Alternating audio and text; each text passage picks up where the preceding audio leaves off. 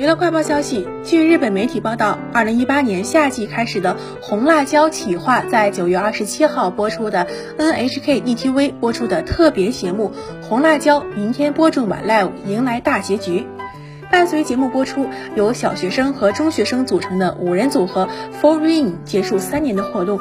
另外，Four Rain Team E Four Rain 乐团也宣布毕业。红辣椒还是 Four Rain 组合二零一八年八月十五号发行的一首歌曲。作为面向二零二零年和今后的未来努力的所有人的应援计划，歌曲备受欢迎。九月二十七号播出的特别节目中，Foreign 组合与主持人鹤野刚士、上白石萌歌一起回忆三年来的活动。看到视频中三年前的样子，几位成员还有点害羞。看到过去的经历，球员松流说：“每一天都充满刺激啊。”鹤野刚士说：“我感觉像看烟火。”虽然一瞬间就结束了，但是每一个都有绚烂的色彩，会被大家一直记在心里。那是非常美妙的一场烟火。